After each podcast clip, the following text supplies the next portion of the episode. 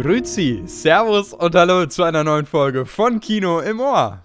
Ja, natürlich wieder mit mir, Jonas. Und mit mir, Laurenz. Und wir starten hiermit frisch rein in die dritte Staffel unseres Podcasts. Ja, ganz Letzte genau. Folge war damit dann auch unser Jubiläum. Wir haben es zwar in der Folge selbst nicht erwähnt, aber es war unser Jubiläum, unser Zweites. Zweites, Wir sind genau. zwei Jahre Ja, schon richtig. dabei, Laurens. zwei Jahre.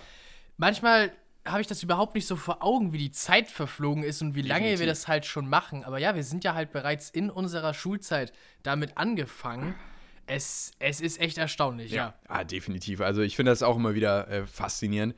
Vor allem, wenn man halt auch bedenkt, aber ich, das habe ich natürlich auch schon mal in, in einigen Folgen gesagt, ähm, was wir während dieser gesamten Zeit erlebt haben. Ne? Also auch privat, jetzt nicht nur. Ja, genau. Irgendwie so du hast es ja Podcast. schon mal beschrieben, unseren Podcast so ein bisschen als äh, unser Tagebuchersatz sozusagen. Genau, aber auch so ein bisschen, nee, ich meine jetzt auch, was wir so, wir so privat halt über, erlebt haben, jetzt in Bezug darauf, ne, die ersten Folgen sind noch bei mir zu Hause entstanden.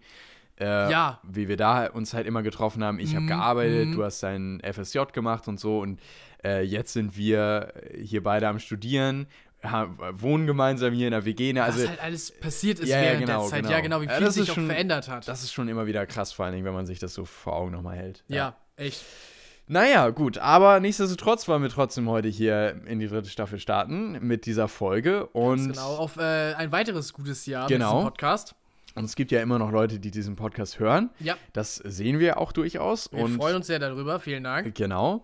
Äh, und deswegen äh, versuchen wir natürlich auch immer gute Themen irgendwie so zu finden für die Folgen. Äh, manchmal ergibt sich das, weil dann eben auch große Sachen in den Kinos gerade starten. Manchmal ergibt sich das auch nicht, wenn dann eben mal kein großer Film gerade in den Kinos ist. Das ist zum Beispiel heute der Fall. Genau. Ähm, Wir haben ja so ein bisschen das Sommerloch halt einfach. Genau, richtig. Ich habe jetzt äh, eine ähm, Serie heute, die noch relativ aktuell ist, weil äh, die neue Staffel nämlich gerade erst gestartet ist. Und zwar Black Mirror. Ah ja. Äh, ich werde über Black Mirror äh, Staffel 6 reden.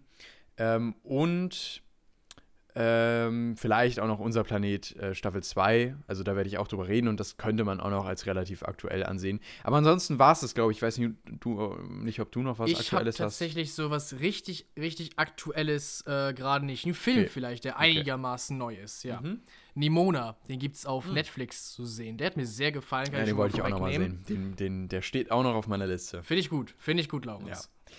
Gut, also das äh, schon mal so als kleiner Aufriss heute hier ähm, für die Themen der heutigen Folge. Ähm, bevor wir aber in die Folge reinstarten, schauen wir natürlich noch mal ganz, ganz kurz auf die News. Ja, richtig, Ähm, genau. Beziehungsweise, das kann man auch wieder relativ kurz fassen. Es gab einen äh, weiteren Trailer zur Ahsoka-Serie. Die Serie startet ja in der nächsten, beziehungsweise übernächsten die- Woche. Ja, es ist echt nicht mehr lange hin. Ähm, ne? das ist wirklich nicht mehr auch- lange, genau. Äh, und da bin ich auch wirklich sehr gespannt drauf, äh, wie das Ganze eben sich äh, entwickeln wird. Und äh, wir werden natürlich auch im Podcast über die Serie reden. Wir werden das so machen, wie wir es jetzt zuletzt immer gemacht haben. Also wir werden einmal zu Beginn der Serie, wenn sie wirklich auf Disney Plus startet, einmal so einen kurzen ersten Eindruck schildern. Und dann eben, wenn die Serie zu Ende ist, also die Staffel vollständig erschienen ist, dann werden wir uns nochmal dem ganzen Thema widmen. Ganz genau, ja. Dann gibt es noch eine nicht ganz so schöne Nachricht tatsächlich, ebenfalls äh, aus dem Hause Disney. Und zwar, dass Disney Plus äh, wahrscheinlich Netflix hinterherziehen wird mit dem Unterbinden des äh, Account-Sharings. Netflix hat ja bereits unterbunden, dass man in verschiedenen Haushalten denselben Netflix-Account nutzen kann. Und äh, ja, weil das relativ gut funktioniert hat, weil die Abonnentenzahlen nicht eingebrochen sind, äh, sieht es so aus, als würde Disney jetzt denselben äh, Weg gehen und hat für Disney Plus ein Konzept vorgestellt, äh, ja, wie dort ebenfalls diese Praxis äh, eingeschränkt werden soll, was gerade uns beide, glaube ich, äh, sehr stört, weil wir ja unseren Disney Plus Account mit ein paar Freunden zusammen teilen. wir sind Familie. Mit der Familie. Mit der Familie, Psst, Ach mit ja, der Familie. Soll ich das sollen wir rausschneiden? Nein, das schneiden wir nicht raus. Das ist so eine Sch Alter, also ich meine, wer, wer hört eh unseren Ja, Podcast, der das, ne? Aber ähm, ich meine jetzt. Jag mir nicht so Schrecken ja, nein, ich meine jetzt immer so ähm, offiziell natürlich. Ganz offiziell das nur ist- mit der Familie, ja, ne? ist Familie, ja, die ist ja klar, ist ja klar. Ja. Nein, aber äh, Aber man ist halt über mehrere Haushalte Genau. verteilt und Richtig, ganz ja. ehrlich, wir als Studenten, ja, als enthusiastische Studenten, Mm, die dann auch gleich mehrere Streaming-Anbieter haben, irgendwann kannst du es ja nicht mehr stemmen. Ja, Also, ja, ja. Ich glaube, dass das, ähm, also für, ich könnte mir vorstellen, wenn das Ganze in, in Kraft tritt, und das soll es ja ab nächstem Jahr, also ja, Januar. ab nächstem Jahr ist das, genau. Genau, soll das ganze Jahr losgehen.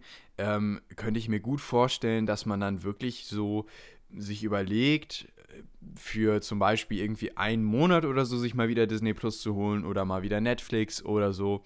Ähm, und dass man das eben nicht mehr als dieses Dauerabonnement hat, wie man es aktuell hat. Ja, genau. Ähm, das könnte ich mir tatsächlich schon sehr gut vorstellen, sondern halt immer irgendwie mal so mal wieder reinschaltet, wenn man halt ein bisschen Zeit hat oder, oder, oder. Ähm, natürlich hat man dann nicht mehr so dieses spontane, große Sortiment, klar. Aber ich finde, das hat man do doch trotzdem immer noch, weil man kann sich ja auch super viele Filme leihen und ähm, oder dann eben auch ja, man muss kaufen. aber ein bisschen also, flexibel werden genau, wieder. Richtig, ja. Das und war ich ja- glaube, das kann man auch. Das war ja früher eigentlich auch so. Also Ja, genau. Videotheken und Filmverleih und Ja. äh, Filme sich einfach halt kaufen. Das bis vor so einem Jahrzehnt oder so, als dann die Streaming-Anbieter so langsam Ja. auf den Markt kamen, war das ja Normalität. ja, ich meine jetzt aber auch im, also bei Streaming-Anbietern leihen geht ja, Ja, zum Beispiel genau, auch. das ne? geht also ja halt bei, auch. Genau, das, Man, ähm, ja. man muss wahrscheinlich einfach dieses Konzept und diese Art, Filme sich zu beschaffen, äh, ja, auf das neue Modell sozusagen übertragen. Das hat damals ja auch Vielleicht, funktioniert. genau. Ja. Und ja, ist Ja. vielleicht einfach eine Sache, auf die man sich einstellen muss. Ja, Aber irgendwie wird das auch funktionieren. ja, definitiv. Aber es ist natürlich trotzdem irgendwie so ein Einschnitt, ne? Ja, also, es ist, es macht es irgendwie einfach nur unnötig komplizierter, hat man das Gefühl. Ja, Ja. genau. Naja, aber auf jeden Fall wollten wir euch da einmal ja, vorwarnen sozusagen. Ab nächstem Jahr ist das bei Disney Plus genauso. Genau, richtig. Und ansonsten äh, gab es gar nicht so groß riesig viele ähm, Neu- Neuigkeiten. Äh, ich glaube, ab nächsten Monat oder in ein paar Wochen wird Ariel schon auf Disney Plus erscheinen. Ähm, aber den haben wir beide ja auch im Kino nicht gesehen und das ist ja auch eher eine Realverfilmung von einem Disney-Klassiker, den ich auch persönlich nicht gesehen habe. Ich habe Ähm, den vor langer Zeit mal gesehen, den Ja. Original meine, äh, Eine kleine Meerjungfrau-Film. Aber war ehrlich gesagt nie was, was so groß zu meiner Kindheit gehört hat, wie viele andere Disney-Klassiker. Ich weiß nicht genau. Hat irgendwie einfach mich, mich damals als, als kleinen Jungen nicht abgeholt wie viele andere Disney-Filme. Ja, ja.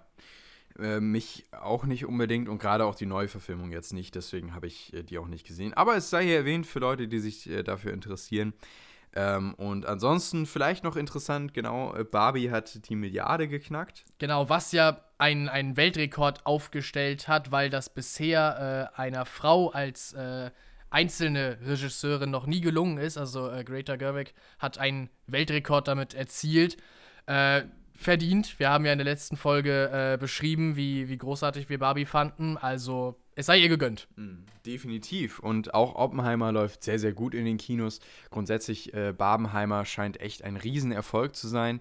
Und ähm, das ist natürlich auch erstmal ein sehr, sehr gutes Zeichen für die Kinos und grundsätzlich für die Kinolandschaft, ähm, dass eben diese beiden Filme wieder die Massen in die Kinos ziehen. Ja, Ähm, und in absoluten Zahlen sieht man das auch vor allen Dingen hier in Deutschland. Also allein äh, Barbie wollten bisher drei Millionen äh, Menschen sehen.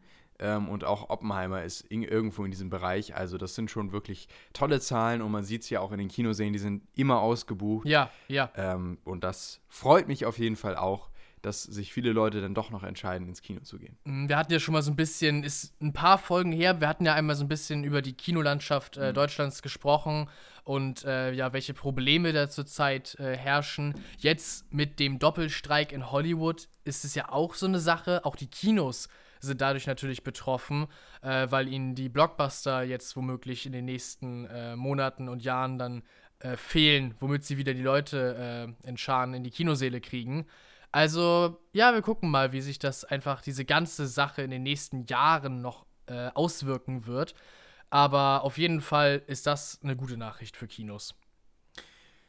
Genau, und ansonsten vielleicht noch ganz kurz erwähnenswert, äh, Loki Staffel 2 hat einen ersten Trailer bekommen. Ach, stimmt, ja, genau. Ähm, der muss- tatsächlich ganz interessant aussah. Ich muss ehrlich zugeben, ich bin irgendwie noch nicht dazu gekommen, den Loki und den zweiten Ahsoka-Trailer zu sehen. Ah, okay. Ich muss das dringend nachholen, Ja. weil es ja auch zwei Serien sind, auf die ich mich eigentlich äh, wirklich freue und auf die ich gespannt bin. Ja, ich bin bei Ahsoka immer skeptischer äh, Ja, jetzt geworden. jetzt auch nach dem zweiten Trailer. Ja, weil sie versuchen werden, offensichtlich Sabine ja als, als Schülerin von Ahsoka irgendwie zu etablieren. Mhm, Und da bin ich irgendwie gar nicht so ein Freund von, weil das auch überhaupt nicht so in Rebels aufgebaut wurde. Und glaub, irgendwie wieder so ein bisschen kurz wirkt. erwähnt letztes ja, ja, Mal genau. auch schon. Dass es auch irgendwie so wirkt, als wäre das jetzt so irgendwie rein erzählt worden. Ja, irgendwie so ein Retcon. Genau, als hätte man jetzt irgendwie, äh, als brauchte man eine Story für die Serie so. Und das, das finde ich irgendwie ganz merkwürdig. Also, weiß ich nicht, das, hoffentlich fügt sich das irgendwie so gut ein. Von den Trailern her macht das irgendwie noch nicht so groß Lust. Aber trotzdem bin ich sehr gespannt auf die Serie.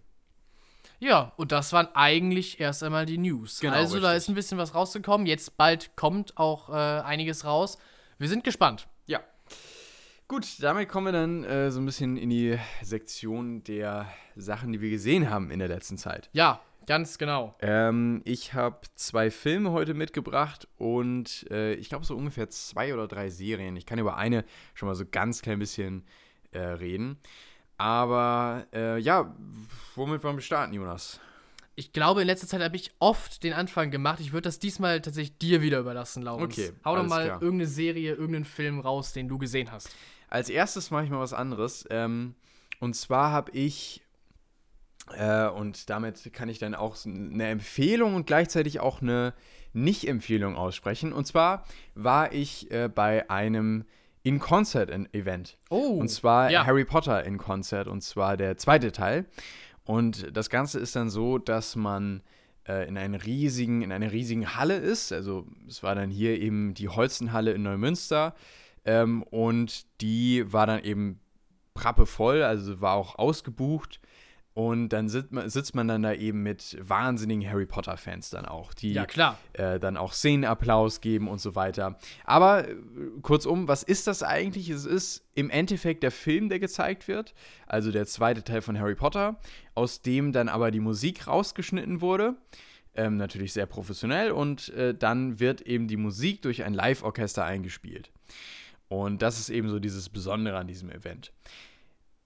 Ich fand's cool, auf jeden Fall. Also klar, ne, man, muss immer bedenken, es, es hat irgendwie, man, man sitzt da eben mit diesen Harry Potter Ultras, ne? Das heißt, wenn dann irgendwie Draco reinkommt, dann buhen die oder so. Oder, ne, also, Okay, nicht, das, also das so- muss man, das muss man mögen, Ja, so teilweise. ja. Klar. Äh, und irgendwie hatte ich auch so das Gefühl, ich habe mir irgendwie mehr erhofft. Aber ich weiß nicht, was ich mir erhofft habe, weil im Endeffekt ist es ja das, was ich bekommen habe. Und was ich ja auch im Vorhinein wusste. Also, dass eben der Film gespielt wird und dann dazu die Live-Musik. Aber Ja, ja. ich weiß nicht, irgendwie währenddessen und auch so danach dachte ich mir, ja, aber irgendwie habe ich mir was anderes noch gedacht. Keine Ahnung. Also, ähm, es hat mir jetzt nicht groß viel Neues gegeben. Ich glaube, es liegt auch so ein bisschen daran, dass häufig, also das, ja, ich glaube, es lag daran, dass die Musik, weil es eben auch so eine riesige Halle war, nochmal durch Mikrofone verstärkt wurde. Hm, Somit okay. wirkte das fast noch ein bisschen mehr, als käme das sowieso alles vom Band ähm, und wäre überhaupt gar nicht live. Aber ähm, ich glaube, das wäre noch mal cooler gewesen, wenn das irgendwie in so einem Konzertsaal gewesen wäre. Klar, dann hat man da irgendwie keine Leinwand wahrscheinlich. Deswegen muss das so eine große Halle sein. Aber ähm, ich glaube, das hätte noch mal ein bisschen mehr gehabt, wenn da eine gute Akustik gewesen wäre in so einem Konzertsaal und dann das noch mal, dann wirkt das, glaube ich, noch mal anders. Ähm, und ganz häufig war auch äh, die Musik tatsächlich lauter als das gesprochene Wort. Ähm, Okay, was dann ja. tatsächlich im Film gerade passiert ist. Und Das das, war auch manchmal ein bisschen störend, obwohl ich natürlich alles wusste sowieso, weil ich kenne die Filme ja. Aber ähm, das hat dann auch manchmal so ein bisschen was genommen. Aber nichtsdestotrotz, es war trotzdem irgendwie eine coole Erfahrung und ich denke gerne daran zurück. Vor allen Dingen war es für mich als Student günstig, weil das Ganze, ich zahle nur die Hälfte des Preises. Okay, das ist immer nett. Ähm, aber ich glaube, ich brauche es so schnell nicht nochmal. Das, das wäre so mein Fazit, glaube ich, dazu. Wenn euch das an sich zusagt, dann probiert es auf jeden Fall mal aus, weil das ist auf jeden Fall eine Erfahrung und ich glaube, es muss auch jeder für sich so erkennen, ob das was für einen ist, weil ich habe auch viele na- danach noch äh, mitbekommen, die das, äh, die dann irgendwie rausgegangen sind und gesagt haben, boah, das war richtig genial oder so. Sowas habe ich lange nicht gesehen.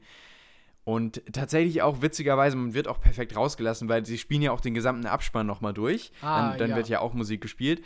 Und in dem Moment muss man sich ja gar nicht aufs Bild wieder fokussieren, sondern kann wirklich nur der Musik zuhören. Und dann gab es auch, alle Leute standen auf und haben dann geklatscht und so weiter und dann aber erst wieder ein bisschen der Musik zugehört. Und das war wirklich toll. Das hat richtig Spaß gemacht, weil dann wurden so die typischen Harry Potter-Themes und so gespielt. Ähm, und das, das war toll. Da hat sich das dann auch mehr so wie so ein Konzert angefühlt. Ansonsten, weiß ich nicht, war mir das ein bisschen zu merkwürdig. Aber ja, okay, okay. Finde ich aber sehr gut, dass du da deine Erfahrungen mit uns teilst. Ich Genau. war tatsächlich auch noch nie in einem äh, In-Concert. Also mach es Film. mal, tu es mal, weil es ist, es ist definitiv spannend. Vielleicht hatte ich auch den falschen Film. Vielleicht war auch Harry Potter 2 einfach an sich irgendwie nicht so, nicht so die gute Wahl. Wer weiß, ja. Muss ich auch ganz ehrlich sagen, da gibt es jetzt auch nicht die, so die großen äh, Musikstücke, also äh, Elemente, die ich so gran- grandios finde. Das ist eher bei Teil 3 und 6 und 7 und so der Fall, dass ich da wirklich einige Lieder auch draus kenne. Vielleicht war es auch das, dass ich irgendwie eher mit dem Score von Teil 2 nicht so viel anfangen konnte.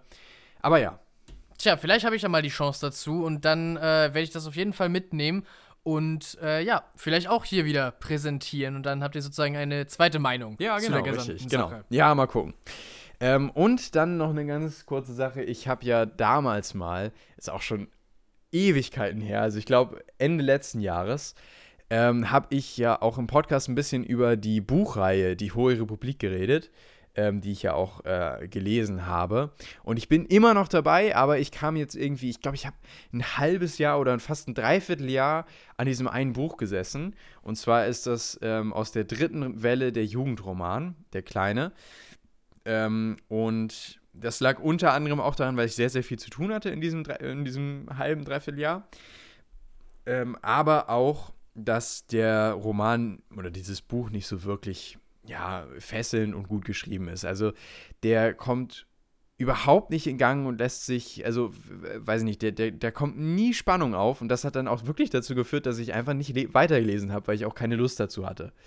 Ähm, und äh, ja, es ist äh, der, der, Roman äh, Mission ins Verderben. Ich glaube, da bist du noch nicht. Das nee, kommt da noch. bin ich tatsächlich noch nicht, ja. Äh, aber ja, also äh, deswegen bin ich da irgendwie nicht so gut weitergekommen.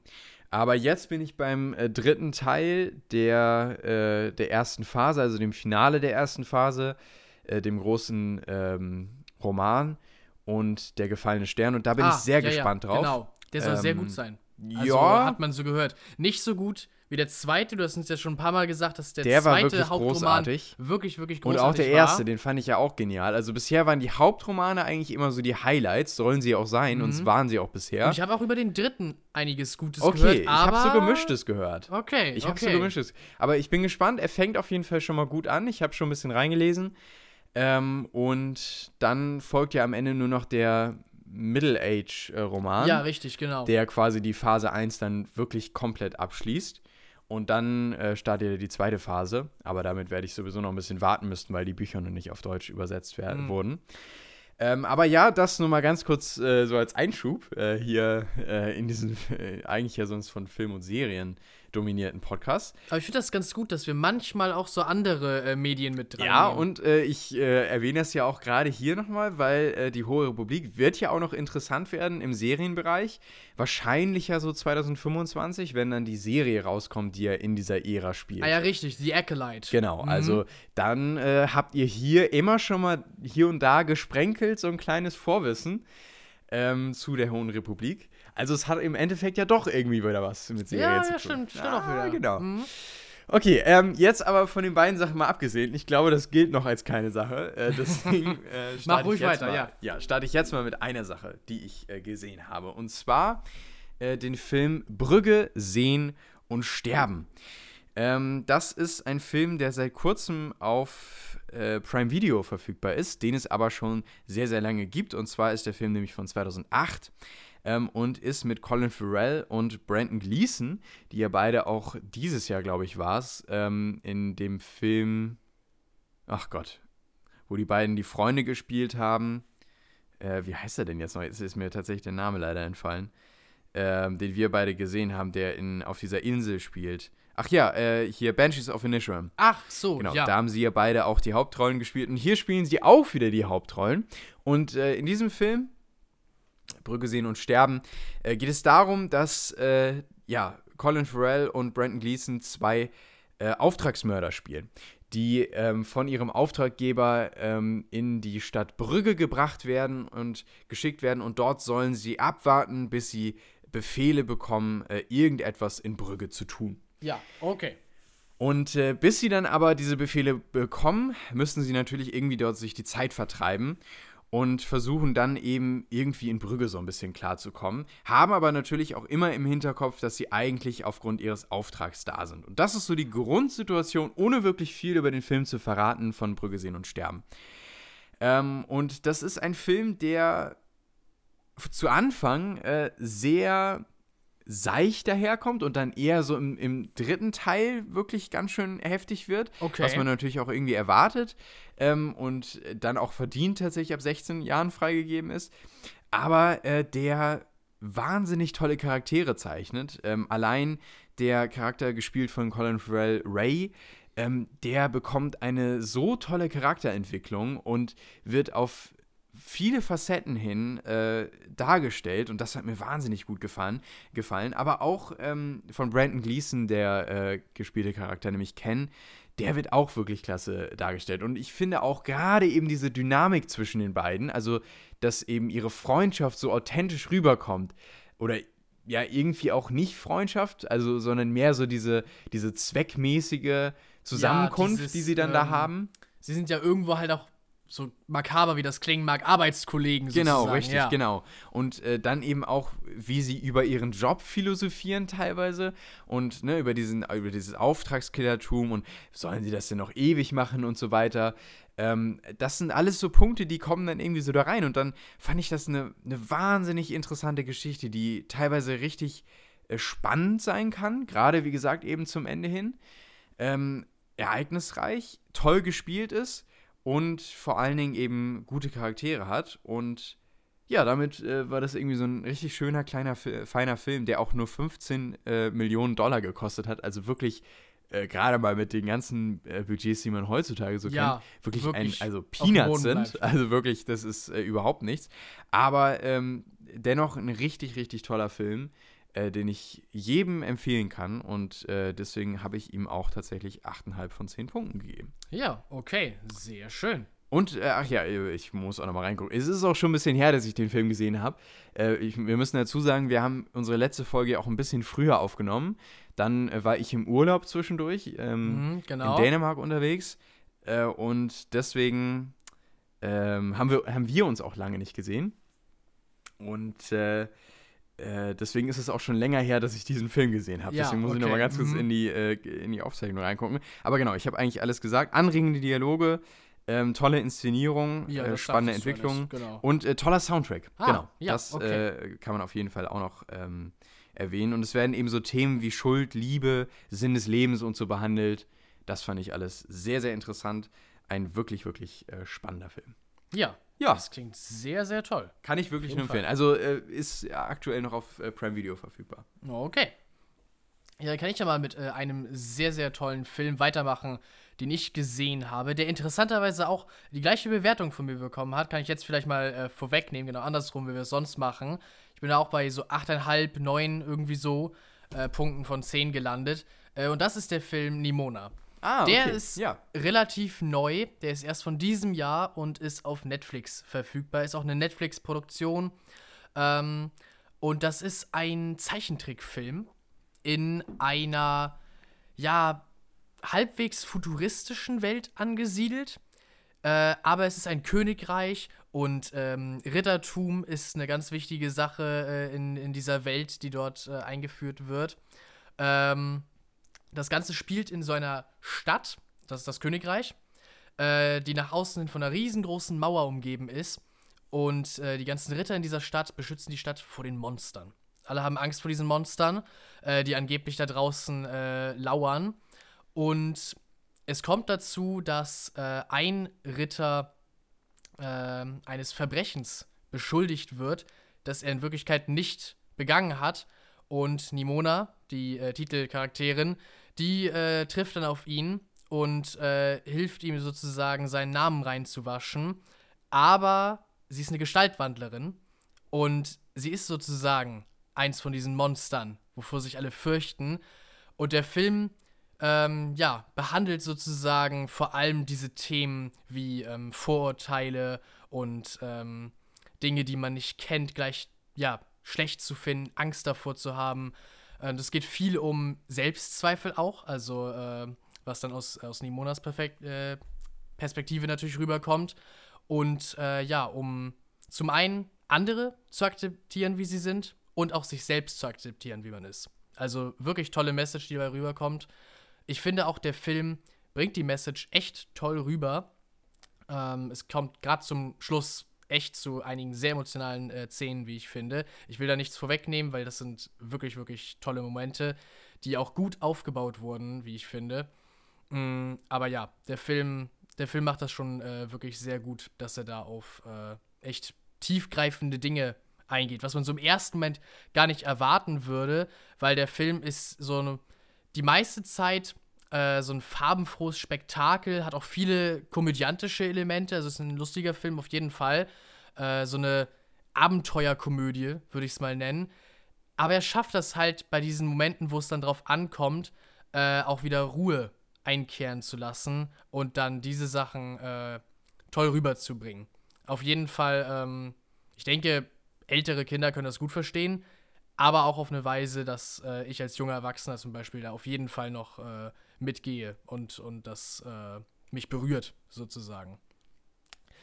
Ich würde sagen, der eine Punkt zu den 10 von 10 kommt vielleicht nicht zustande, weil der Film insgesamt eine Laufzeit von 101 Minuten hat. Und ich hatte so ein bisschen das Gefühl, ihm hätte vielleicht so eine Viertelstunde dazu gar nicht so sehr geschadet. Vielleicht sogar nur 10 Minuten, aber so ein, zwei Dinge hatte ich dann doch manchmal das Gefühl, hätte man noch ein klitzekleines bisschen mehr ausbauen können. Also er kommt halt in seinem äh, dritten Akt sozusagen äh, zu vielen Höhepunkten und wie gesagt, die sind gut aufgebaut. Die, die Charakterisierung wird klar, auf jeden Fall. Aber man hätte vielleicht noch ein wenig mehr sich Zeit lassen können. Vielleicht noch mal eine Sache mit einbauen, die noch mal eine Sache äh, klar macht und äh, einen Charakter noch einmal bestätigt äh, da drin, wie wir ihn sehen. Aber bis auf diese eine Sache ist er wirklich toll, der Film. Also echte Empfehlung. Okay, das klingt doch gut. Ja, wie gesagt, ich habe ihn auf, den, auf meiner mhm. Liste. Mhm. Also ähm, es kann sich auch nur noch um Wochen handeln, bis ich ihn dann besprechen werde. Ich kann ihn dir wirklich nur empfehlen. Ich finde, ja. er hat, noch, hat auch einen sehr interessanten Artstil. Ja. Ist mal was anderes als äh, alle anderen Zeichentrickfilme, die ich bisher so gesehen habe. Ähm, ja, gefällt mir einfach, wirklich. Ja, sehr cool. Dann mache ich doch gleich mal weiter mit einem weiteren wirklich absolut grandiosen Film und es ist tatsächlich ein Film, der es in meine ähm, großen heiligen Hallen der Filme schafft, die ich äh, absolut liebe. Und äh, da ist ja, ich, ich, erwähne es an der Stelle noch einmal, äh, weil es finde ich auch wichtig ist, ich leiste damit einen Beitrag okay. ähm, dazu, dass ihr euch diese Filme anschaut. Und zwar äh, ist es einmal Der Marsianer. Das ist einer meiner absoluten Top-Filme. Ist auch ein toller Film. Ist Wirklich. absolut grandios. Ich habe ihn jetzt auch schon drei, vier Mal gesehen. Ja. Absolut genialer Film. Äh, dann Lion, Der lange Weg nach Hause. Auch ein unfassbar genialer Film. Ähm, und als drittes habe ich noch Walter Mitty, das erstaunliche Leben des Walter Mittys. Das sind so meine Top 3 Filme. Und jetzt gibt es tatsächlich einen weiteren Top-Film, okay. der sich in diese Liga oben mit einordnet. Und zwar ist es der Film Shutter Island. Shutter Island Shutter ist Island. ein Film von, ähm, ist ein Film mit äh, Leonardo DiCaprio. Ähm, und ist ein, ein, ja, man könnte schon fast sagen, Klassiker äh, geworden. Ist von 2010 und äh, Regie hat damals Martin Scorsese geführt, oh, der ja auch äh, sehr, sehr bekannt ist. Und das Ganze ähm, ist, könnte man sagen, ein. Ich würde ihn wahrscheinlich so als Mystery, Thriller, Psychothriller so ungefähr einordnen. Hm, okay, ja. Worum geht es? Es geht darum, dass, ähm, übrigens, der ist auch noch grundsätzlich eben sehr äh, starbesetzt. Wir haben Mark Ruffalo dabei, Ben Kingsley, Michelle Williams. Oh ja, das sind ja wirklich viele. Ähm, also, das sind wirklich einige äh, Stars dabei. Ähm, und genau, also, was ist die Ausgangssituation? Wir haben eben ähm, zwei äh, Detektive, die gespielt werden von einmal Leonardo DiCaprio, nämlich der spielt Teddy, und wir haben Chuck, der von Mark Ruffalo gespielt wird. Und die beiden, die kommen äh, auf, äh, sind auf einem Schiff und da beginnt eben auch der Film äh, und steuern auf eine Insel zu. Und auf dieser, dieser Insel und diese gesamte Insel ist eben eine Psychiatrie. Und ähm, in dieser Psychiatrie, da ist, oder von, ja, also da ist eben eine Patientin entlaufen. Und die Patientin ist eben hochgefährlich und das Besondere an dieser Insel und dieser Psychiatrie auf dieser Insel ist eben, dass äh, dort nur ähm, Patienten hinkommen, die auch tatsächlich auffällig wurden, in dem Sinne, dass sie Menschen umgebracht haben oder Menschen verletzt haben oder okay. öffentliches Ärgernis äh, irgendwie ähm, begangen haben. Also grundsätzlich haben. Ja, ja, ja. eben quasi Verbrecher sind, aber eben mit einer psychischen Erkrankung. Und diese Menschen landen eben auf Shutter Island, so heißt eben auch die Insel. Und dann ist es eben so, dass die beiden auf die Insel kommen und dort eben erstmal diesen Fall lösen müssen. Aber nach und nach, und das liegt eben auch an der Situation dort auf der Insel, das liegt aber auch an dem Wetter, was dann irgendwie einsetzt, ähm, denn ein Sturm zieht auf, kommt es irgendwie dazu, dass sich die Situationen immer mehr verändern und irgendwie merkwürdig werden. Mhm. Und irgendwas scheint an dieser Insel nicht zu stimmen. An der Insel selbst. Genau. Okay, gruselig. Und naja, oder irgendwie was an dieser Insel. Aber ich möchte nochmal betonen, es ist kein Horrorfilm, es ist kein Gruselfilm, sondern es ist ein Psychothriller. Na, also es, es gibt keine, es wirklichen Jumpscares. Also man könnte vielleicht einen einzigen als Jumpscare äh, irgendwie abtun, aber auch das ist nicht wirklich gemeint als Jumpscare. Ähm, also es geht nicht irgendwie darum und es ist auch nichts äh, irgendwie äh, Paranormales, dass hier irgendwie Aliens auftauchen oder so, sondern es ist schon eine Boden, also eine Geschichte, die am Boden geblieben ist. Ähm, und damit eben ein, ein Film, der wahnsinnig, wahnsinnig spannend war den ich beim ersten Mal schauen, ich muss dazu sagen, ich habe den tatsächlich in diesen zwei Wochen schon gleich zweimal ah, gesehen. Okay, ja gut. Ähm, also einmal alleine und einmal äh, musste ich ihn dann auch meinen Eltern zeigen, die ihn tatsächlich auch äh, sehr, sehr gut fanden. Und äh, beim ersten Mal schauen, und das ist ein Film, der tatsächlich auch so ein bisschen in die Riege Inception und so weiter einordnet, der also auch, bei dem man wirklich aufpassen muss. Also diesen Film muss man auch schauen ähm, und von Beginn an aufpassen und wach sein. Und auch dabei und bleiben. auch dabei also man bleiben. genau, also das ist wirklich wichtig. Oder so, nee, nee, man muss, aber das, du wirst gar nicht äh, aufs Handy gucken wollen, weil der Film so spannend ist, dass du gar nicht aufhören kannst, dem Ganzen zu folgen, was du da siehst. Da, okay. äh, da äh, okay. setze ich mein Geld drauf. ähm, also das, äh, nee, also das ist eben auch ein Film, der reiht sich in diese Riege ein von Filmen, die man quasi unter dem Titel Mindfuck auch so ein bisschen einordnen ah, könnte. Ah, ja, ja, okay. Ähm, ja, klingt wirklich gut. Und äh, so Twist, äh, also ein Plot-Twist hat dieser Film auch in sich. Aber, ähm, jetzt weiß ich gar nicht mehr, worauf ich hinaus wollte, aber, äh, nein, also er ist, er ist ähm, wie gesagt, wahnsinnig, wahnsinnig spannend. Ähm, und vor allen Dingen eben zum Ende und vor allem, wenn man eben noch nicht weiß, wo sich das am Ende hin entwickelt, was du, glaube ich, auch noch nicht weißt. Nee, ich habe ihn, ich habe jetzt, jetzt nicht daraus verstanden, aus dem, was du erzählt hast, äh, und ich habe ihn selber auch noch nicht gesehen, den Film. Deswegen, ja. ich, wär, okay. ich wäre jetzt gerade auch noch ahnungslos. Ja, das ist gut. Dann bleibt es am besten auch so. Sozusagen. Sehr, sehr gut. Ähm, denn das ist unfassbar, was da am Ende passiert. Und äh, grandios äh, irgendwie hingeleitet. Der Film ist damals äh, kurz nach der Award-Season erschienen, weil man eben glaubte, dass dieser Film nicht unbedingt viele äh, Oscars gewinnen würde und hatte er am Ende auch nicht, was ich schade finde. Ähm, und viele finden ihn wirklich gut aber haben einige Kritikpunkte, die ich überhaupt nicht nachvollziehen kann. Und da sieht man mal wieder, wie subjektiv Kritiken auch teilweise sein können. Ähm, denn ich finde ihn vor allem von Leonardo DiCaprio unfassbar gut gespielt. Also da sieht man mal wieder, was für ein wahnsinnig talentierter und genialer Schauspieler Leonardo DiCaprio ist. Vor allem, wenn es dann mal wieder zu emotionalen Momenten in diesem Film kommt. Aber auch grundsätzlich, wie sich sein Charakter wandelt, wie er diesen Charakter auch spielen kann und gerade auch diese Zerrissenheit teilweise darstellen kann, das ist der Wahnsinn. Also, ja, ich, äh, ja, ich kriege jetzt schon Gänsehaut, wenn ich wieder an die Momente denke Man merkt, in diesem dass du Überwältigt bist du gerade. Ich bin, so. ja, ich bin wahnsinnig überwältigt. Und jetzt weiß ich wieder, worauf ich vorhin hinaus wollte. Ich habe ihn beim ersten Mal schauen unfassbar genossen. Ich fand es so fantastisch, wie der Film einen richtig einzieht. Und zwar von der ersten Sekunde an.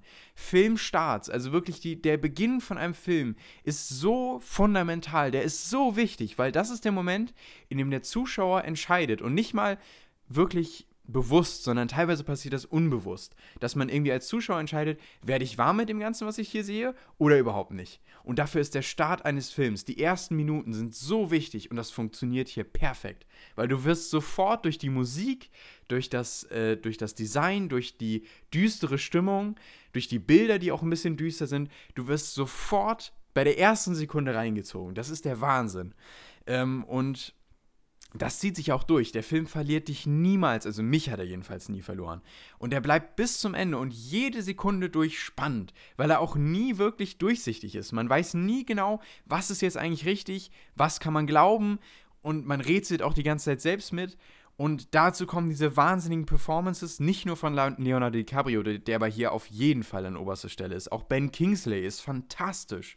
Ähm, und auch äh, äh Mark Ruffalo der auch wirklich noch eine große Wandlung hinlegt. Auch der ist großartig. Also allein auch okay, auf schauspielerischer ich muss, ich muss, ich muss diesen Film sehen. Der, wirklich, also Jonas, das ist, also, als, ich, als ich den gesehen habe und danach war ich so baff und ich dachte mir, wie konnte ich den noch nie gesehen haben? Also, weil das ist, das ist so unfassbar, dieser, äh, ja, ich, ich finde ihn einfach großartig. Er okay. ist anregend, er ist äh, genial aufgezogen, hat eine wahnsinnig, wahnsinnig tolle Musik, einen fantastischen Soundtrack. Ähm, und ist, ist eben auch teilweise wahnsinnig tiefgründig.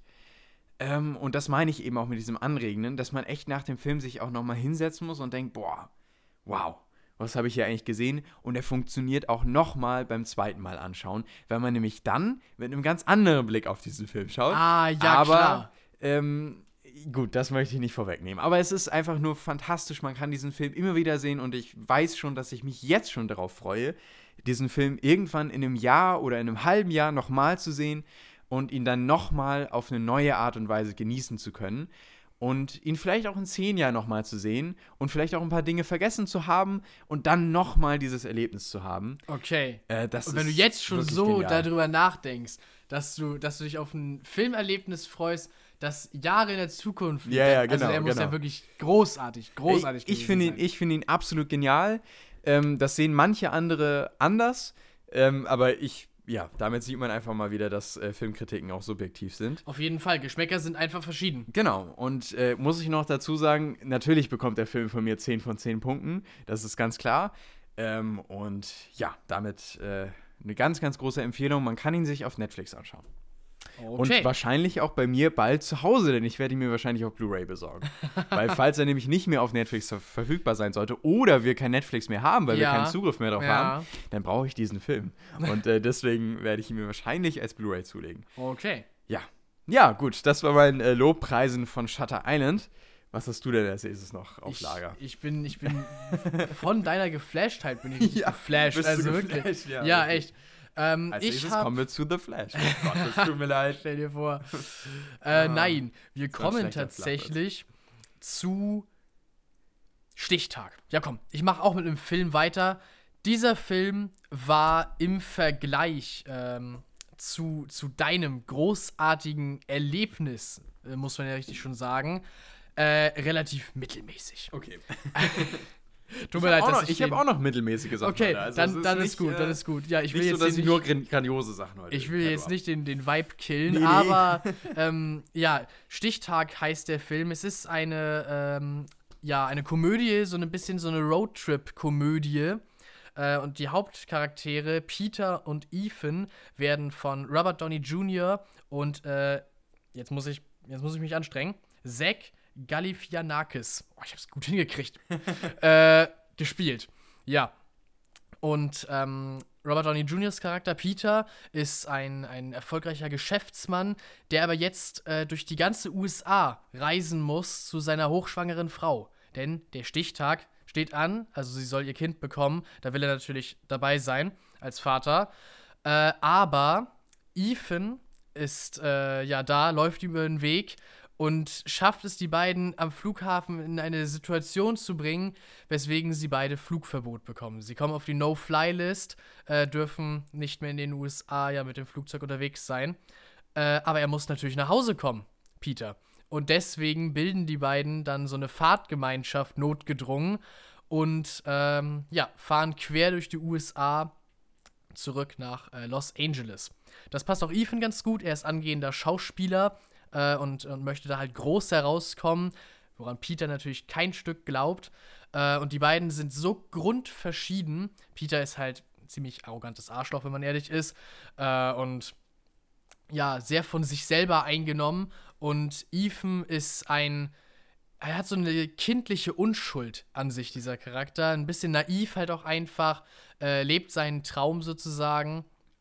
Und die beiden müssen irgendwie miteinander auskommen, was natürlich durch ihre Anfangssituation sowieso schon mal erschwert wird. Ähm, ein paar andere Leute sind auch noch dabei. Also Michelle Monaghan äh, spielt ähm, Peters Frau und äh, Jamie Foxx spielt äh, einen weiteren Charakter, Daryl, der äh, zum Ende des Films einmal auftaucht. Ähm, ja, im Endeffekt ist es so eine Komödie. Sie geraten von einer Situation in die nächste, die verrücktesten Sachen passieren. Äh, es geht halt auch darum, dass die beiden lernen, miteinander auszukommen und, und sich gegenseitig, ja, zu akzeptieren, zu verstehen, dass ähm, Peter auch so ein bisschen von seinem hohen Ross herunterkommt, Ethan auch irgendwo einsieht, ja gut, ich habe vielleicht ein paar Eigenschaften an mir, die viele andere Personen als nervig empfinden könnten. Ähm, aber so richtig die große Message oder sowas dabei, finde ich, kommt nicht so richtig rüber. Anders zum Beispiel als bei Nimona. Das ist halt so ein großer Unterschied bei dem Film. Ähm, zum einen, die Ausgangslage ist, würde ich sagen, dürftiger. Also einfach nur, ja, die sind halt sehr unterschiedliche Personen. Ist, ist nicht so ein großer Aufhänger, wie ich persönlich finde. Ähm, und zum anderen wird das Ganze halt doch einigermaßen ins Lächerliche gezogen, weil es eine Roadtrip-Komödie ist, der Film sich selber auch gar nicht so ernst nimmt, was manchmal auch gut sein kann bei einem Film, aber dann wird es halt keiner, der dir so wirklich unter die Haut geht, der dich mitnimmt, der seine Message auch unangreifbar und wirklich klar rüberbringt. Ja. Deswegen, am Ende hat er bei mir 6 von 10 Punkten, was halt im guten Mittelfeld äh, gerät. Ich war unterhalten, auf jeden Fall. Aber ganz ehrlich, es wäre kein Film, den ich mir jetzt nochmal unbedingt ansehen müsste. Hm. Wenn man ihn irgendwie im Free TV dann aufspürt, ja, kann man dranbleiben. Aber mehr ist da halt auch nicht bei. Ja. Das ist eigentlich alles, was ich dazu sagen kann. Okay, alles klar. Ist von 2010, also war äh, in, in der Anfangszeit, als äh, Robert Downey Jr. noch nicht so ein riesengroßer Star war. 2011 hatte er dann ja so seinen zweiten äh, Durchbruch sozusagen mit Iron Man.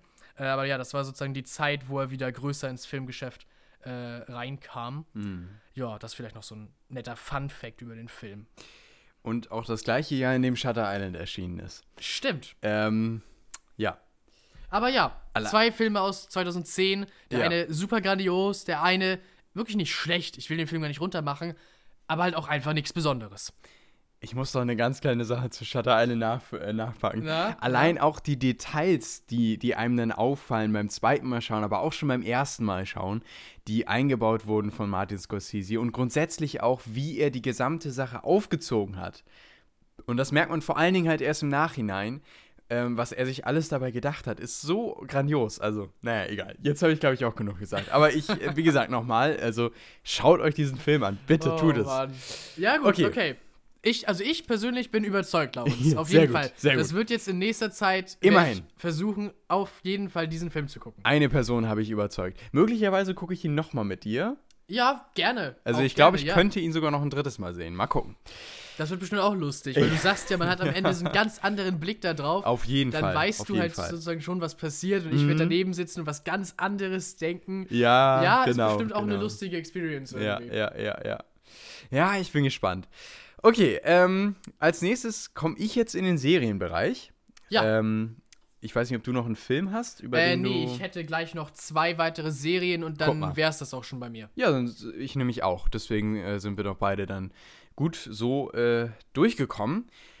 Damit äh, komme ich dann zu Unser Planet. Unser Planet ist eine Netflix-Dokumentation über unseren Planeten ähm, und vor allem über die Flora und Fauna unseres Planetens und im Expliziten die Tiere? Die, Ti ah, die Tiere sind die Fauna. Fauna. Danke. Äh, das kann ich mir irgendwie, das ist wie mit, wie mit rechts und links. Kann ich mir nicht merken. Also äh, Flora, Fauna, Flora, na. Nee, ich, Ich habe mir auch schon Eselsbrücken überlegt, das nützt nichts. Ich wüsste nicht, woran man es festmachen Nee. würde. Ich, ich weiß nicht, ich weiß es einfach. Ja, Ähm, klar, ich hatte jetzt auch gerade äh, die Botanik in, äh, Ja. in meinem Studium als äh, großes Thema dieses Semester. Flora ist jetzt auf jeden Fall drin bei mir. Weiß ich nicht, das ist so eine Sache, die muss man sich einfach merken. Da gibt es keine gute Eselsbrücke. Naja, also die äh, florale ähm, Ausprägung unserer Erde wird dort eben Oh. äh, ja, unter, äh, unter dem Prüfstand gelegt. Und ja, weiß ich nicht, das ist jetzt irgendwie ein bisschen merkwürdig. Egal, ähm, also, äh, wir bekommen in dieser Serie eben äh, die Tiere unseres Planetens äh, zu Gesicht. Und ähm, was ich immer wieder faszinierend finde, also erstmal, es ist eine Dokumentation von Netflix, ähm, die gibt es aktuell in zwei Staffeln. Ähm, und das Ganze ist mit und von äh, David, At David Attenborough. Und äh, im Deutschen ist es natürlich nicht David Attenborough, der das Ganze spricht. Und ich habe das Ganze, Shame on Me, auf Deutsch gesehen. Ähm, aber, mein Gott. Ja. Und äh, ja, aber es wird eben äh, die Tierwelt unseres Planeten dargestellt und das eben in all seinen Facetten. Und das finde ich immer wieder äh, grandios. Und vor allem auch, ähm, manchmal ist man ja doch recht fern zu dem Ganzen, weil man ja nicht unbedingt so einen täglichen Bezug dazu hat, hier in der Großstadt. Mhm, Ja. Und dann finde ich das immer wieder faszinierend, was Tiere äh, so tun oder wie Tiere eben leben und, und was für Abläufe es auch gibt. Zum Beispiel eben, ähm, wie, wie teilweise Paarungstänze ablaufen. Ne? Was, was für. Was Das für System dahinter Ja, steckt. genau. Also das wie- alles wie- nur aus Instinkt heraus passiert. ja, das, das, das, das finde ich immer so, so wahnsinnig interessant, ne? weil, weil Tiere ja im Endeffekt auch nicht logisch denken können. Und Nee, nee. ne, und wirklich nur aus Instinkt handeln. Und zum Beispiel wie auch dann, dann manche Tiere wahnsinnig zugeneigt auch zu ihren äh, Kindern sind äh, und andere dann wieder überhaupt nicht. Und zum Beispiel auch Eisbären ähm, teilweise ja auch ganz schön unsozial zu ihren Kindern sein können. Und wenn das Kind eben zu schwach ist, dann wird das zurückgelassen, Ja, ne? weil ansonsten ja. ist es Ballast. Und äh, das finde ich wieder, das immer so faszinierend, sich das alles anzuschauen. Und bei Walen ist es ja zum Beispiel ganz anders. Ne? Wale Ja, sind ja, haben ja eine, Tiere. Genau, haben ja eine wahnsinnige Bindung auch zu ihrem Kind.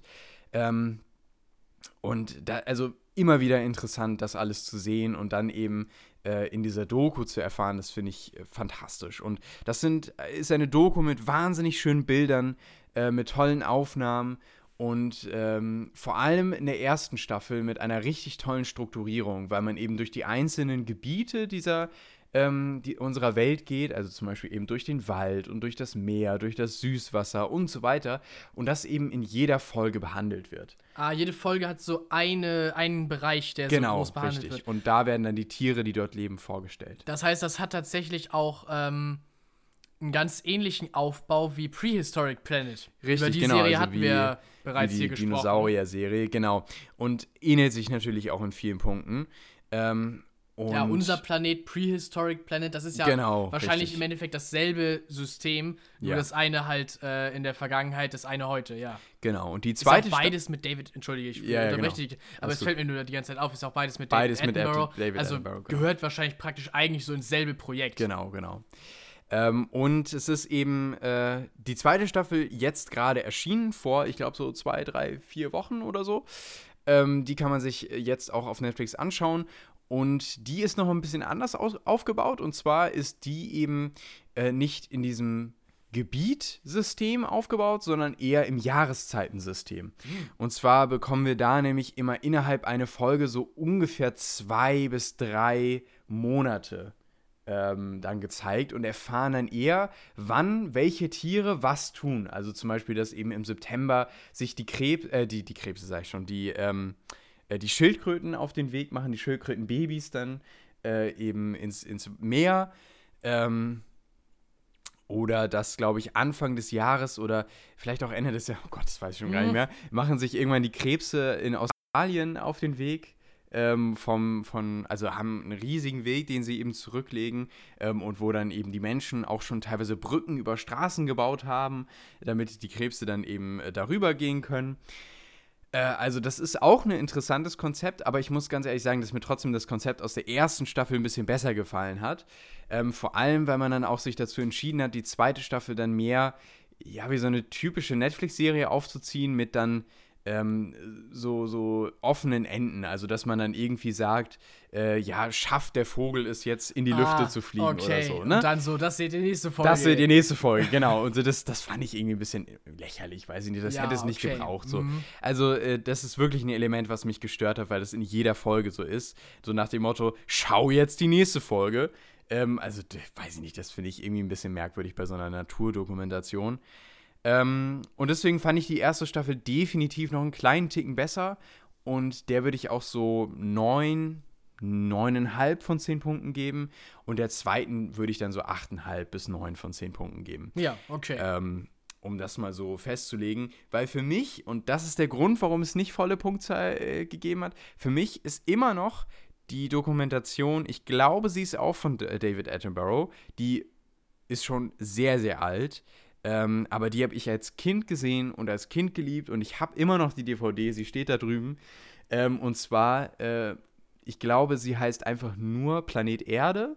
Ähm, okay, ja. Das ist die, ist eine, auch eine sehr, sehr berühmte Dokumentationsreihe und ist die bestbewertetste, ähm, der bestbewertetste Film oder die bestbewertetste Serie, äh, die es auf IMDb gibt. Boah, Und zwar ähm, auch nicht ohne Grund. okay. Also das okay. ähm, ist wirklich eine, eine absolut grandiose Naturdokumentation. Es ist die Naturdokumentation. also die kriegt bei dir dann halt auch 10 von 10. Genau, und, richtig. Und okay, äh, deswegen, ja. da würde ich schon sagen, da kommen diese beiden Sachen hier nicht ran, aber dennoch äh, sind es wahnsinnig tolle Einblicke in unsere Welt äh, hier auf Netflix und damit hier eine große Empfehlung für die beiden äh, Staffeln.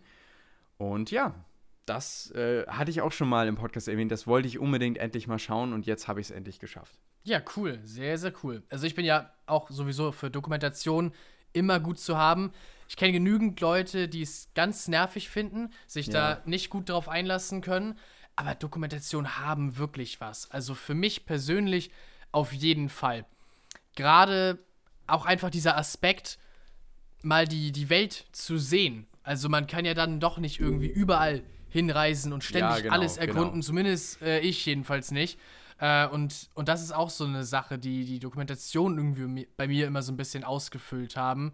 Dieses, wenn das Fernweh, was bei mir selten passiert, mich dann doch mal überkommt, dann waren Dokumentationen und alles, was so, was so wissenschaftlich und die Natur behandelt hat, immer so mein Go-To-Ding. Weil da auch immer die schönen Bilder und so dabei sind und äh, da so in jedes kleine Detail reingegangen ist. Du hast richtig das Gefühl, dass du, dass du wirklich den Ort, der da behandelt wirst, äh, ja kennenlernst. Ja. Deswegen, das hat mir immer sehr gut gefallen an Dokumentation. Äh, ich weiß nicht, ob du die kennst hier. Das ist eine BBC-Dokumentation. Oh ja, Planet Earth, genau. Ja, genau. Ja, also die. Äh, Den ja, englischen. Titel, glaube ich, Genau. hat jeder schon mal gehört. Ja. Das ist wirklich Planet eine Erde. Das sind sehr, sehr, wirklich- sehr bekannte Doku. grandiose äh, Dokumentationsreihen. Ähm, und ich gucke gerade noch mal kurz parallel nach auf, ähm, auf IMDb. Aber ansonsten, Jonas, kannst du gerne noch weitermachen, Mhm. denn du hast ja auch noch eine weitere Serie. Und dann reiche ich das gleich noch mal kurz nach. Ja, richtig. Ich habe noch eine weitere Serie zu Ende gesehen und fertig gesehen, beziehungsweise die Staffel davon. Und eine weitere Serie habe ich angefangen. Mm, Ich habe nämlich die fünfte Staffel von Der Prinz der Drachen äh, gesehen.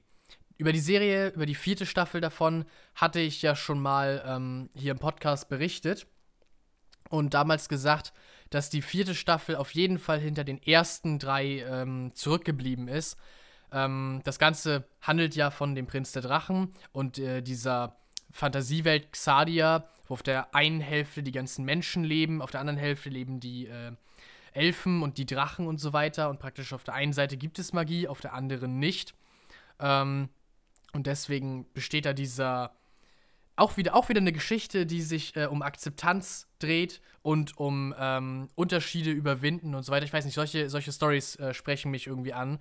Äh, die Message finde ich einfach, äh, egal auf welche Art und Weise verpackt, sobald, solange die Art und Weise gut ist, äh, ist, ist eine sehr gute Message.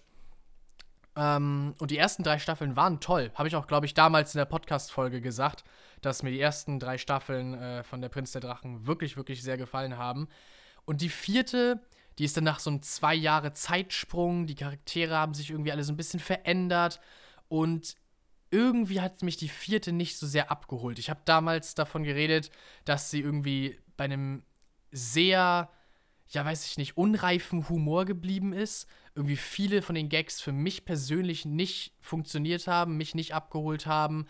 Das Ganze auch extrem, ja, nicht fillerlastig war, aber echt eine reine Aufbaustaffel war für alles, was danach ähm, noch folgen soll.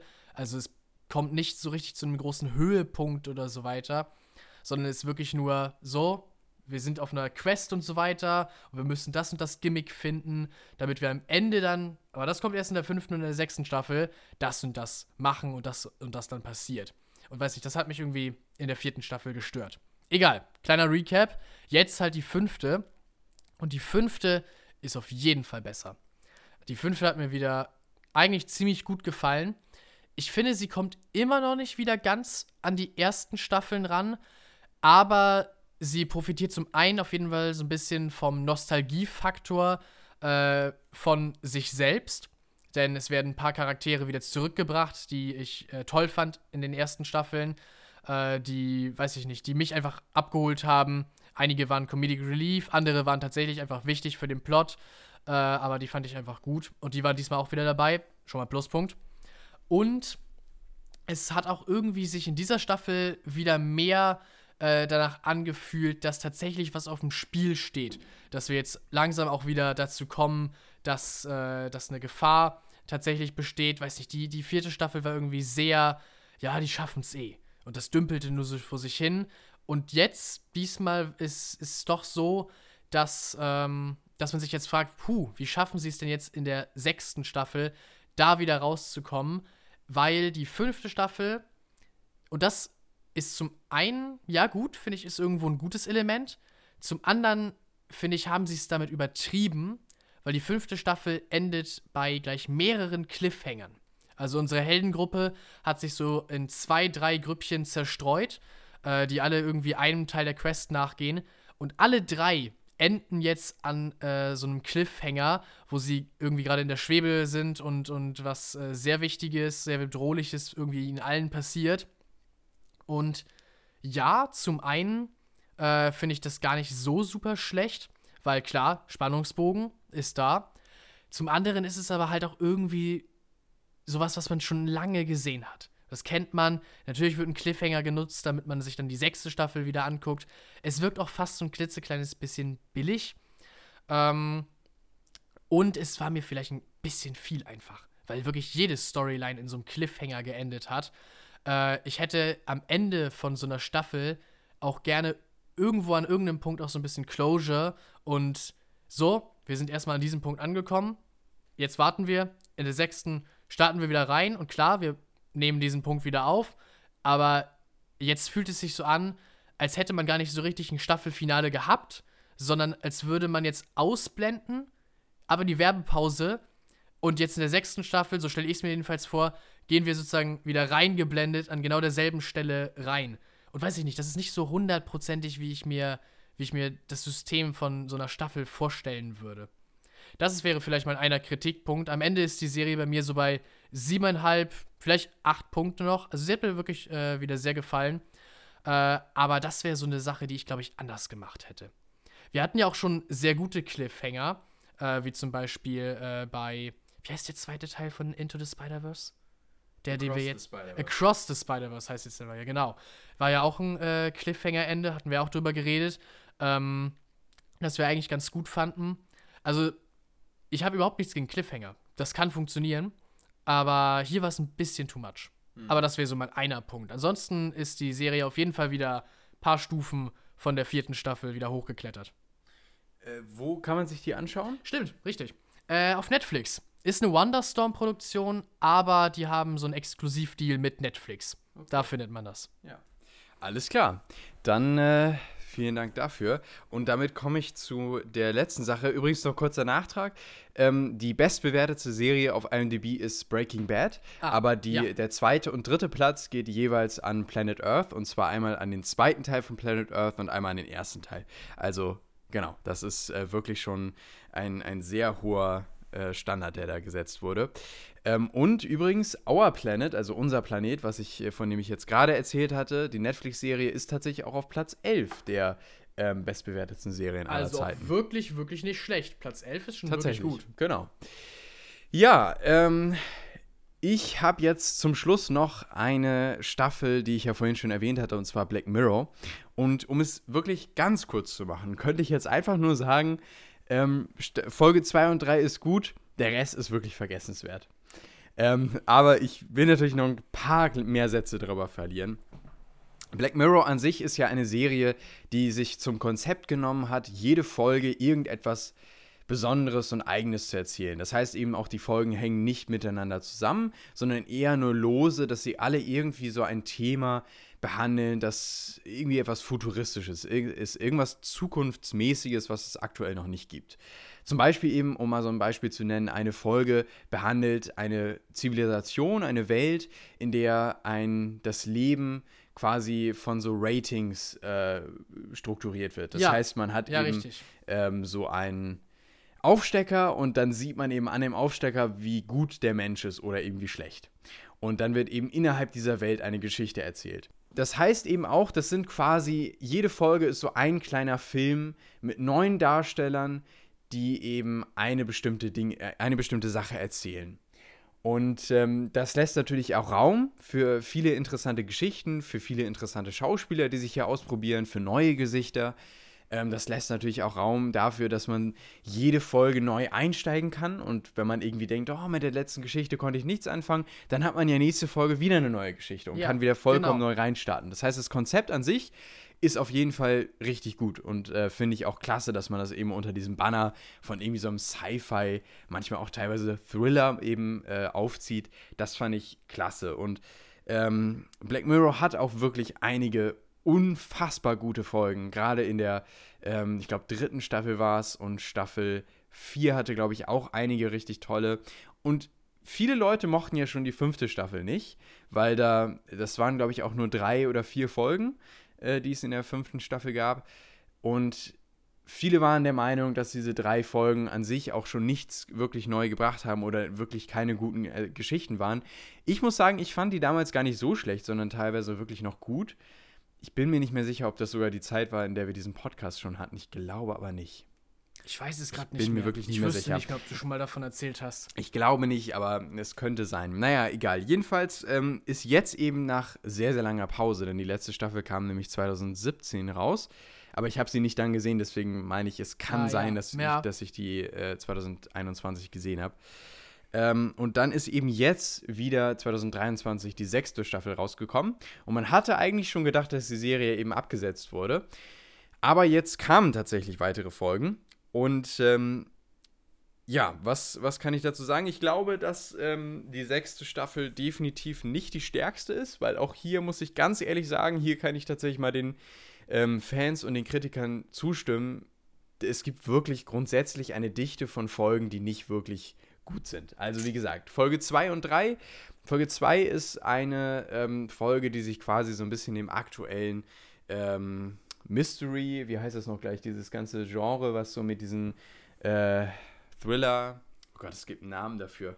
So ein eigenes Genre, Name. was Ja, jetzt gerade. Was jetzt gerade im Kommen ist mit den ganzen Kriminalfällen und so weiter. True Crime, genau. Ah, ja. Ähm, True Crime, das ist quasi so eine, so eine True Crime-Folge, die zweite Folge. Und die dritte Folge, ähm, das ist äh, so eine Folge, die sich dann wieder mit einer alternativen Realität beschäftigt, in der ähm, die Menschen irgendwie es geschafft haben, äh, Roboter zu bauen, die sehr menschenähnlich sind.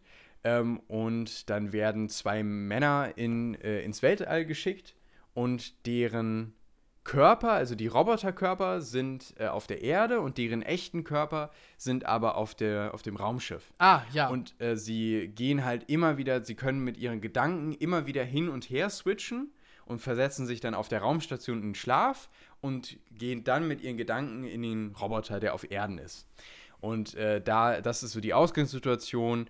Äh, dann wird aber der äh, Roboter des einen, also der Roboter auf der Erde des einen Mannes, ähm, ach nee, das darf ich eigentlich gar nicht sagen. Egal. Also es passiert jedenfalls was. was, ja, genau. okay. Richtig. Ähm, und das stellt dann eben äh, die, die beiden auf eine Probe und äh, setzt dann irgendwie neue Hindernisse in diese gesamte Situation. Ähm, das ist wirklich eine spannende Folge und diese True Crime Folge, die dann auch wirklich mit so ein paar Plot Twists äh, aufweisen kann, die ich auch tatsächlich spannend fand und die auch gruselig waren hier und da. Ähm, die haben mir wirklich beide sehr gut, also ja nicht sehr gut, aber schon gut gefallen. Und ansonsten äh, muss ich sagen, vielleicht auch noch die letzte Folge, ähm, die ja quasi mit einem Dämon äh, was zu tun hat. Und da ist eine Frau mit einem Dämon äh, besessen und muss für diesen Dämon äh, Aufgaben vollbringen.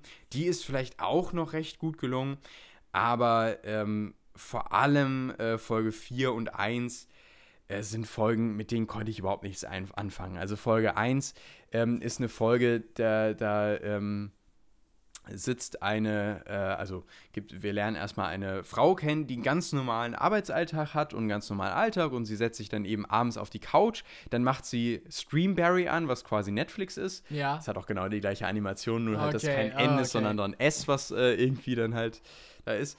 Ähm, und dann macht sie dieses äh, Streamberry an und auf einmal sieht sie da sich selbst in einer Serie, die heißt Joan is Awful und sie heißt halt Joan.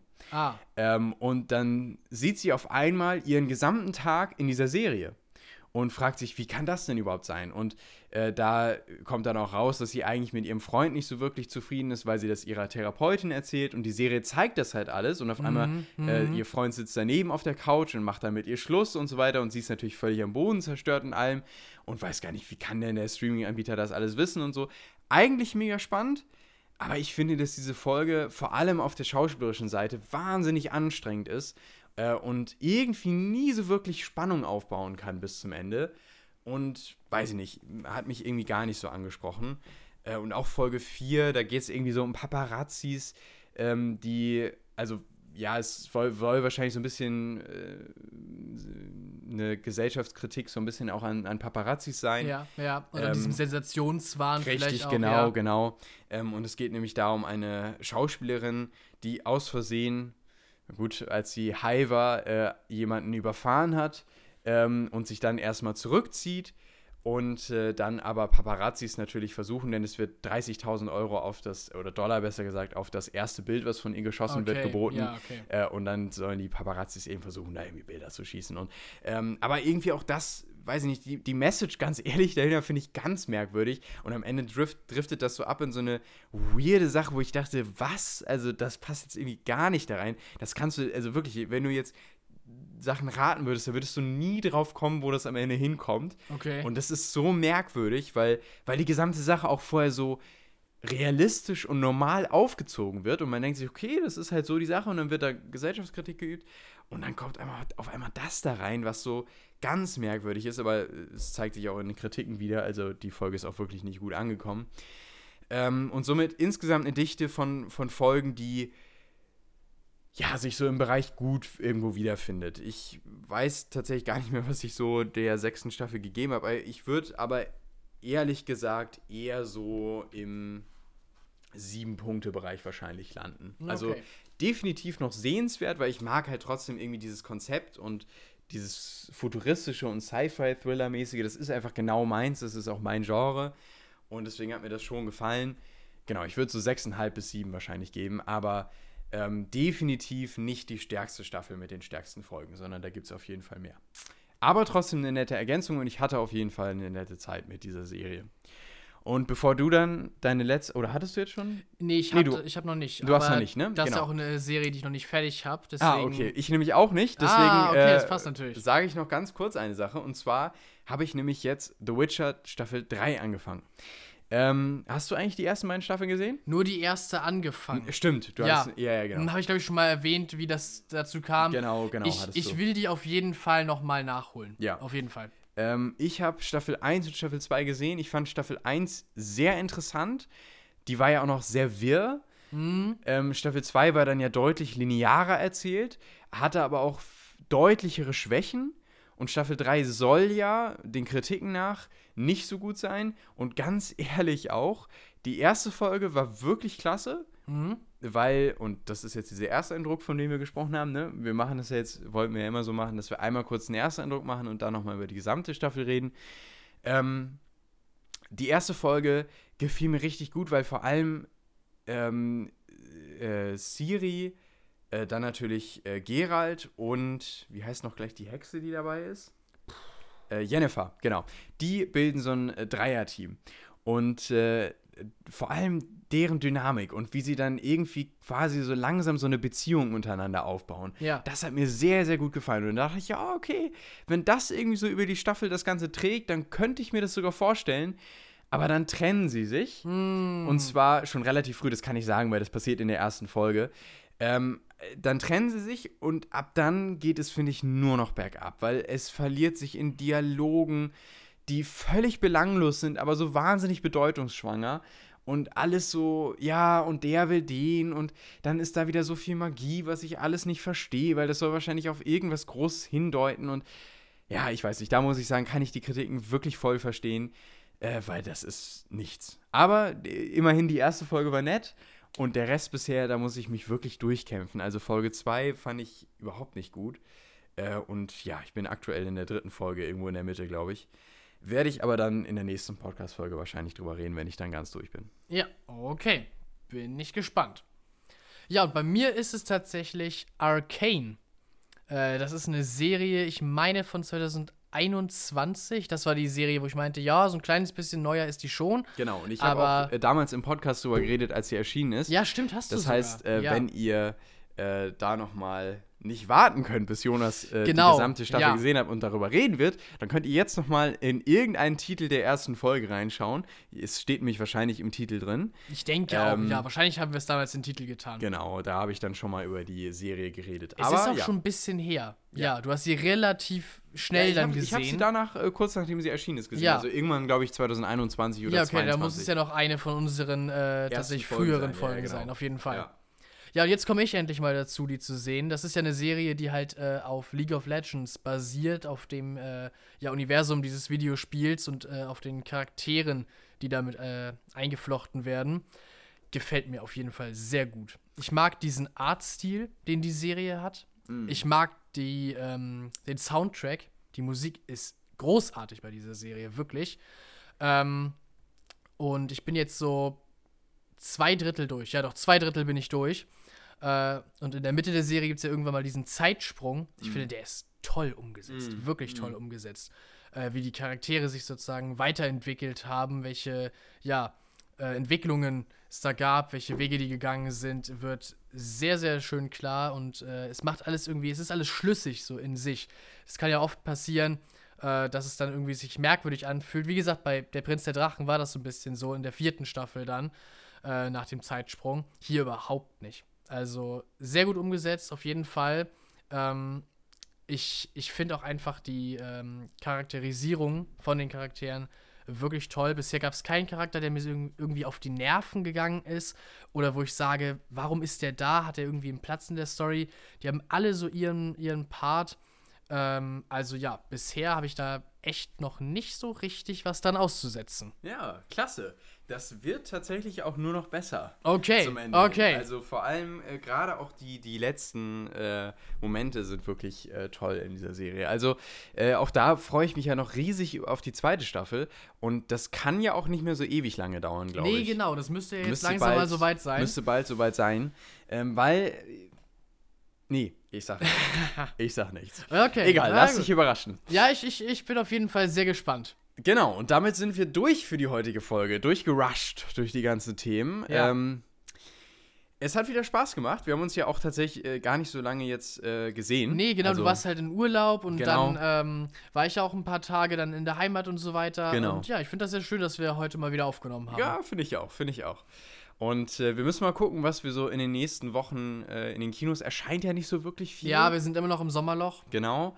Ähm, und ich glaube, demnächst kommt äh, der dritte Teil äh, mit Denzel Washington, glaube ich, in der Hauptrolle von diesem, nicht Extraction, äh, ach mein Gott, ich immer mit Titeln. Naja, Ja. jedenfalls die, der, der letzte und dritte Teil von einer dieser Reihen äh, mit diesem Agententypen, der äh, auf, eigene, auf eigenen Rachefeldzug geht, so ein bisschen im Liam Neeson-Style. John Wick? Ähm, nee, nein, nein. Äh, kommt so in den nächsten Wochen jedenfalls der, der letzte Teil. Den werde ich im Kino sehen. Ich glaube, das ist schon in ein, zwei Wochen. Das heißt, es dürfte vor unserer nächsten Podcast-Aufnahme sein.